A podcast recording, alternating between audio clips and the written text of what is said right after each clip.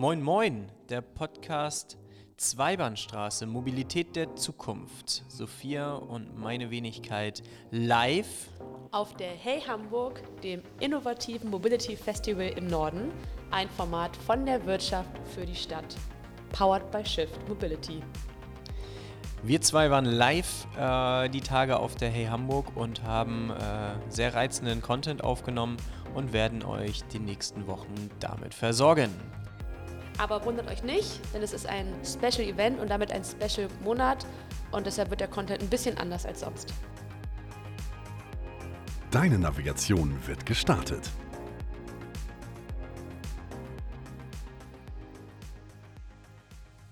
Moin zusammen und herzlich willkommen zu Tag 2 auf der Hey Hamburg. Ich sage auch willkommen zu Zweibahnstraße. Mir gegenüber sitzt Tobias Bonhoff. Er ist EU-Klimabotschafter und CEO von Opinion Labs. Für diejenigen, die Opinion Labs nicht kennen, wird Tobias uns jetzt bestimmt sehr gerne mal einen kurzen Abriss geben, warum er heute hier ist auf der Herr Hamburg, was er damit verbindet und äh, auf wie geht's. The stage is yours. Danke, freut mich dabei zu sein. Ähm, genau, ja, ich bin ähm, Gründer und Geschäftsführer der Firma Opinion Labs. Was machen wir? Ähm, wir sind eine Hamburger Firma, die sich im Bereich Datenanalyse und Softwareentwicklung äh, umtreibt und spezialisiert ist auf Transportemissionen.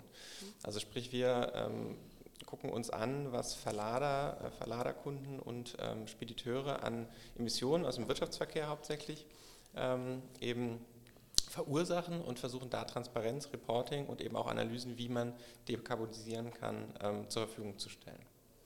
Genau, und in meiner Rolle als EU-Klimabotschafter freut es mich natürlich auch hier in Hamburg jetzt bei der Hey Hamburg dabei zu sein und das Thema generell Dekarbonisierung auch über den ähm, Verkehrssektor hinaus ähm, ähm, promoten zu dürfen.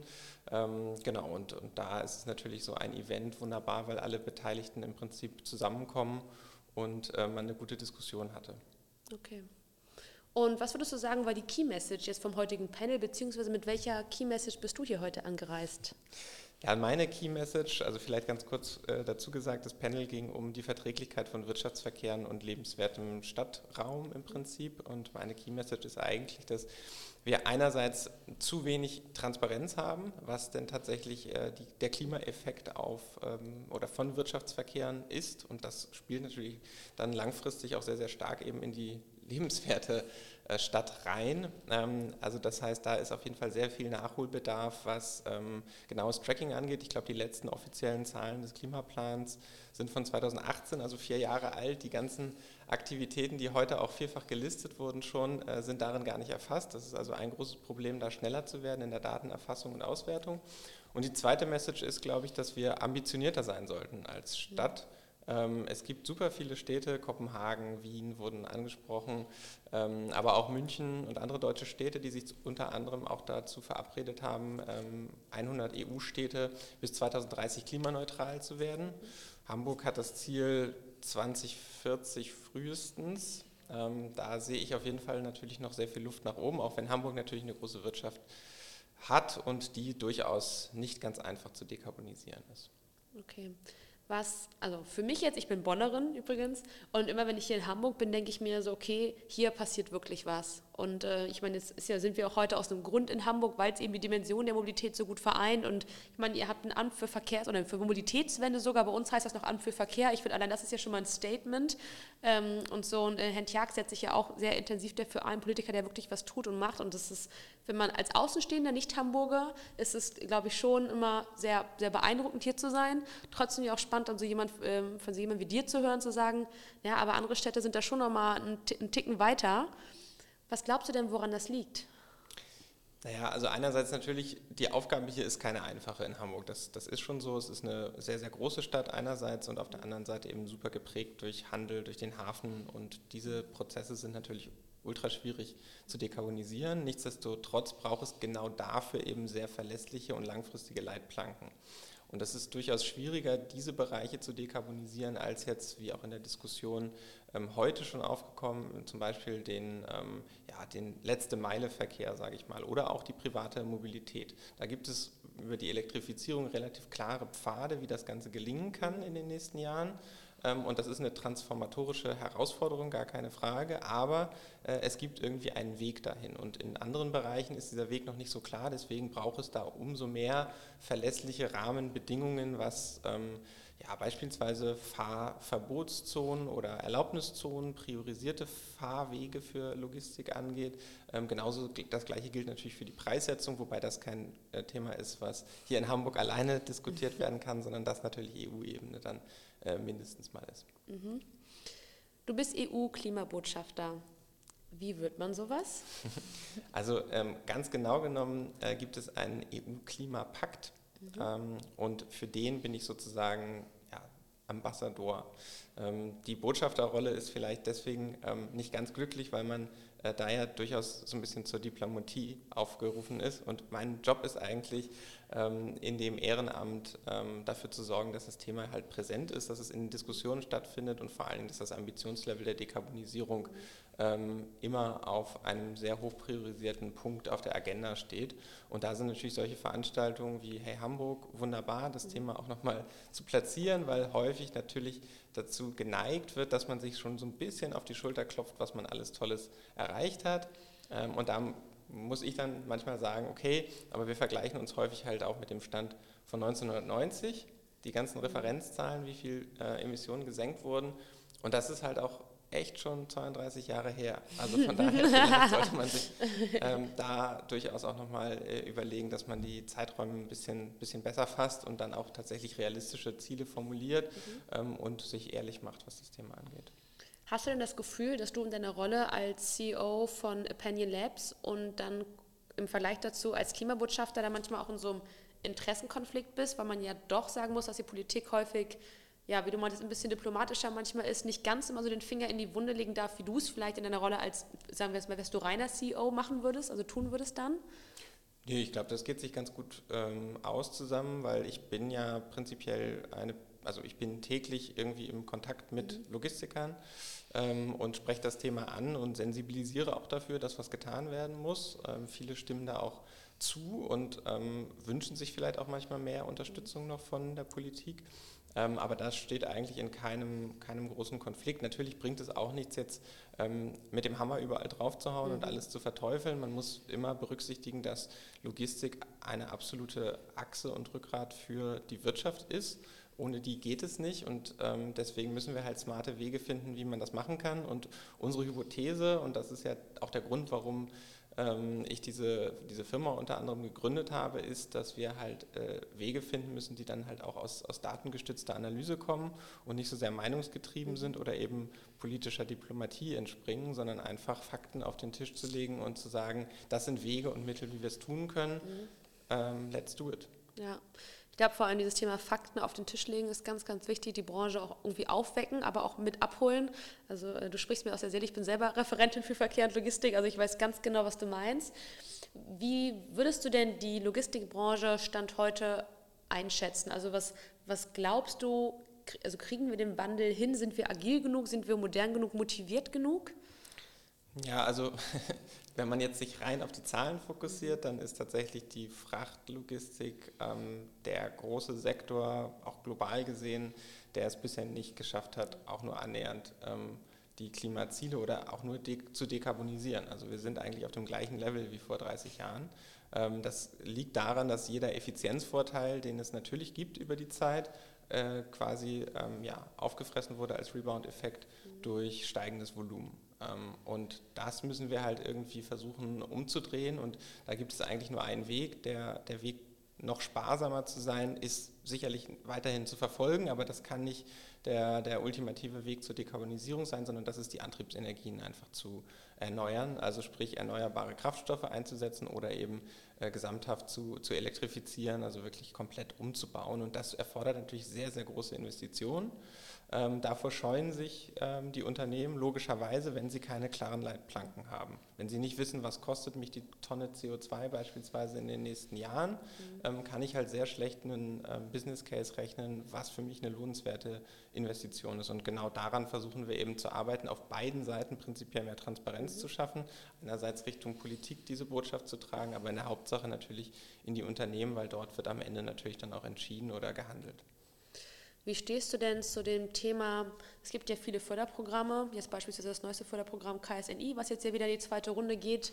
Ähm, für all diejenigen, äh, denen das nicht sagt, das ist quasi ein Förderprogramm seitens des Bundesamts für Güterverkehr, wo man quasi ja entweder Infrastruktur oder aber auch äh, wirklich eine Fahrzeugförderung bekommt, die emissionsarm sind oder emissionsfrei teilweise sogar. Und ähm, ich kriege ganz stark mit, auch aus der Branche, dass man sagt, ja, das ist alles schön und gut und das würde ich gerne tun, aber selbst wenn ich jetzt irgendwie was beantragen würde, dann ist die Lieferzeit teilweise bis zu zwei Jahren. Ich möchte aber jetzt was machen und ich weiß nicht so richtig, wie, wo ich irgendwie richtig, also wo ich anfangen soll. Was rätst du solchen Unternehmen dann? Ja, du sprichst einen sehr guten Punkt an. Das Dilemma zeigt sich so ein bisschen darin, dass man schon an einigen Stellen den richtigen Zeitpunkt eigentlich verpasst hat. Also dass diese Förderprogramme wahrscheinlich schon vor einigen Jahren hätte geben müssen. Ähm, nichtsdestotrotz muss man auch sagen, die Technologie entwickelt sich auch sehr, sehr schnell weiter. Von daher alles das, was ähm, sozusagen früher da gewesen ist, muss jetzt nicht unbedingt ähm, dann viel, viel besser gewesen sein, sondern da entwickelt sich auch sehr viel. Der Ratschlag ist, glaube ich, auf jeden Fall immer ein sehr sauberes Monitoring, auch über die Kosten eben dieser Umweltbelastung zu haben oder das für sich als Unternehmensguideline aufzuerlegen, dass man eben nicht nur den die, äh, sage ich mal, nackte Effizienz, sondern auch ähm, zum Beispiel über eine interne Bepreisung eben von, von äh, CO2 ähm, schon ein sehr gutes Gefühl dafür bekommen kann im, im Unternehmensreporting, ähm, wann der perfekte Zeitpunkt für mich ist, da auch wirklich effektiv rein zu investieren und welche Schritte das dann sind. Ich glaube, das muss auf jeden Fall der Fall sein, weil diejenigen, die dann, wenn es wirtschaftlich auch attraktiv ist, den Pfad verpassen, die werden auf jeden Fall keinen Vorteil haben, Wettbewerbsvorteil und es eher sehr schwer haben. Ja, absolut. Zumal man ja auch immer sagen muss, ich hatte, glaube ich, letzte Woche noch eine Studie gelesen, wo stand, jeder Euro, der jetzt nicht in Richtung Nachhaltigkeit investiert wird, kostet mich später zwei bis elf Euro mehr mhm. quasi. Und das muss ich, glaube ich, auch nochmal vor Augen führen. Plus, irgendwann bist du halt raus aus dem Markt, wenn du es halt nicht schaffst. Ne? Und das, glaube ich, ist immer noch so ein bisschen, wer da noch nicht motiviert genug ist, da kann man dann irgendwann auch nicht mehr helfen, wenn man das so salopp formulieren mag. Das stimmt, das stimmt. Ähm, ich glaube auch die Motivation ist durchaus da. Es mhm. ist dann tatsächlich auch so ein bisschen natürlich die Verantwortung eines Unternehmers, sinnvolle Entscheidungen zu treffen oder einer Unternehmerin logischerweise sinnvolle Entscheidungen zu treffen, die ähm, natürlich auch das Wohlergehen der Firma und der Belegschaft nicht in, in Gefahr bringen. Also mhm. ideologisch sollte das Ganze auch nicht sein, aber deswegen eben diese Klarheit in der Planbarkeit. Also wir brauchen jetzt unmittelbar eigentlich eine, einen vernünftigen Plan für die Bepreisung von CO2 im Verkehr. Das wird auf EU-Ebene gerade diskutiert, mhm. ähm, geht hin und her. Ich hoffe, dass es da ein, ein, ein positives Ergebnis in ja. den nächsten Tagen und Wochen gibt. Aber solche Fragen müssen halt auf jeden Fall geklärt werden und alles das, was im städtischen Raum gemacht werden kann, über Umweltzonen und so weiter, äh, gibt es eben auch genug Hebel, ähm, da Klarheit zu schaffen und zu sagen, hey, wenn ihr diese Strecken befahren wollt, priorisiert befahren wollt, dann braucht ihr eben dieses Equipment auch für eure Transporte mhm. zum Beispiel. Absolut. Du hattest eben noch mal das Thema gerade vor allem Güterverkehr angesprochen und diese komplexen Lieferketten. Wie steht man denn zu einer globalisierten Welt, zu globalisierten Lieferketten in, einer, in so einer aktuellen Zeit? Naja, also ich glaube, die letzten zwei Jahre ungefähr waren so die verrücktesten, die man sich da vorstellen kann. Weil Hast du jetzt auch sehr diplomatisch ausgedrückt. man merkt, dass du in deiner Rolle als EU-Klimabotschafter nicht heute das erste Mal im Mikro sitzt. Ja, vielleicht tatsächlich. ähm, aber nein, also ich meine, wir haben wirklich verrückte Dinge erlebt. Äh, Lockdowns, Pandemie, wir hatten ein Schiff quer im Suezkanal stehen. All das war natürlich für Logistik und alles auch, was danach zu tun hat. Also nicht nur für die, für die maritime äh, Schifffahrt, sondern natürlich auch die angeschlossenen Ketten, die dann ähm, darauf gewartet haben. Eine wahnsinnige Belastungsprobe, ähm, planerisch. Ähm, Fahrermangel und Krieg in der Ukraine sind jetzt noch quasi on top gekommen. Also es ist an und für sich äh, der absolute Wahnsinn, ähm, sich dabei auch noch die Zeit zu nehmen für Nachhaltigkeit, Klimaschutz und in die Zukunft zu denken, ist durchaus eine Herausforderung für mhm. kleine und mittelständische Unternehmen. Das, das sehe ich auf jeden Fall, beziehungsweise das wird auch äh, klar gefeedbackt und deswegen versuchen wir natürlich auch eine gewisse Arbeitserleichterung in dem Bereich zu schaffen, dass man sagt, okay, ihr kriegt aber ähm, dann konkrete Zahlen trotzdem weiterhin über das, was passiert ähm, auch wenn ihr euch vielleicht äh, da in dem Tagesgeschäft eben äh, konzentrieren müsst. Mhm. Und ich glaube, darüber geht es halt. Man muss diese langfristige Perspektive auf jeden Fall im Auge behalten mhm. als Unternehmer und genauso in der Politik natürlich auch. Ja, total wichtig. Also Tobias, ich bin super happy, dass du da bist. Ah, natürlich, weil ich mich damit selber auch jeden Tag beruflich beschäftige, aber ich finde es auch super, dass so ein Mobility Festival, dass auch Leute sind, die sagen, ja, aber Güterverkehr dürfen wir auch nicht vergessen. Das ist genauso ein Painpoint, gerade in den urbanen Regionen, ähm, wie, wie, die Personenmobilität. Und irgendwie denke ich mir auch immer, es ist ja ein Miteinander. Wir müssen gemeinsam irgendwie die Ziele erreichen. Deshalb darf man da auch nicht die Scheuklappen aufhaben, muss man mal links und rechts gucken, wenn man sich da irgendwelche coolen Lösungen abgucken kann. Ja, warum denn nicht? Ne? Von daher, zum Abschluss Hast du noch einen Denkanstoß an unsere Hörerinnen, den du gerne loswerden möchtest? Ähm, na, ich glaube, einfach eine, vielleicht so ein bisschen motivatorisch gedacht, wenn man eine Sache aus den, auch den vergangenen zwei Jahren mitnehmen kann, dann ist es doch, wie krass wandlungsfähig die Gesellschaft ist, wie krass man sich adaptieren kann, wenn ähm, tatsächlich eine akute Krise da ist. Mhm. Ähm, und ich glaube, das auf die Klimakrise gemünzt, kann man einfach sehen, dass wir das durchaus schaffen können, dass sehr, sehr viel Power da ist und sehr, sehr viel möglich ist, wenn man will und alle zusammen an dem gleichen Ziel arbeiten.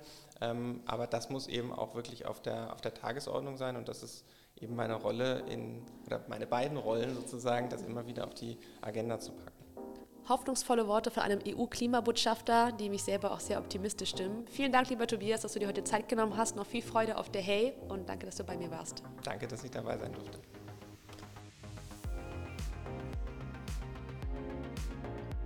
Vielen Dank, dass ihr heute dabei wart. Wir hoffen, dass euch das Zuhören genauso viel Freude gemacht hat wie uns das Aufnehmen der aktuellen Folge.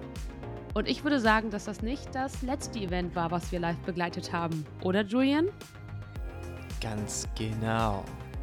Also abonnieren, kommentieren, liken und empfehlen. Wir danken euch. Viel Spaß beim Reinhören, auch in der nächsten Folge. Und denkt an die Sterne.